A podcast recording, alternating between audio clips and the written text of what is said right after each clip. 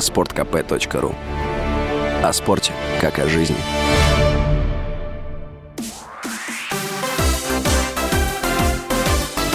Новости спорта. 134-я ракетка мира, 20-летняя российская теннисистка Элина Аванесян одержала сенсационную победу на старте Ролан Гарос. В матче первого круга Аванесян со счетом 6-3, 2-6, 6-4 обыграла олимпийскую чемпионку 2020 года, 12-ю ракетку мира из Швейцарии Белинду Бенчич. Продолжительность встречи составила 2 часа и 21 минуту. Следующей соперницей Аванесян станет представительница Франции Леолия Жанжан. Общий призовой фонд Ролан Гарос составляет 49 миллионов евро.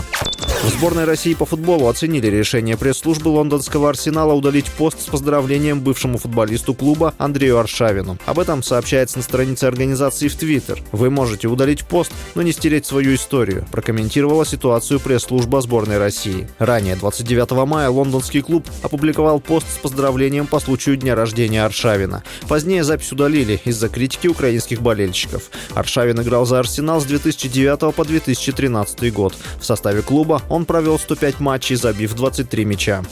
Нападающий ПСЖ Лионель Месси может продолжить карьеру в чемпионате Англии. У аргентинца есть несколько предложений. Некоторые из них поступили в последние дни. Помимо саудовского Аль-Хиляля, у игрока есть вариант с переходом в Интер из Майами, который всегда казался ему привлекательным. Также футболиста ПСЖ пытается подписать клуб английской премьер-лиги. Напомним, ранее сообщалось, что Месси может покинуть ПСЖ в летнее трансферное окно. Одним из возможных вариантов продолжения карьеры аргентинца называли возвращение в Барселону. Контракт Месси с ПСЖ истекает в конце текущего сезона. С вами был Василий Воронин. Больше спортивных новостей читайте на сайте sportkp.ru Новости спорта.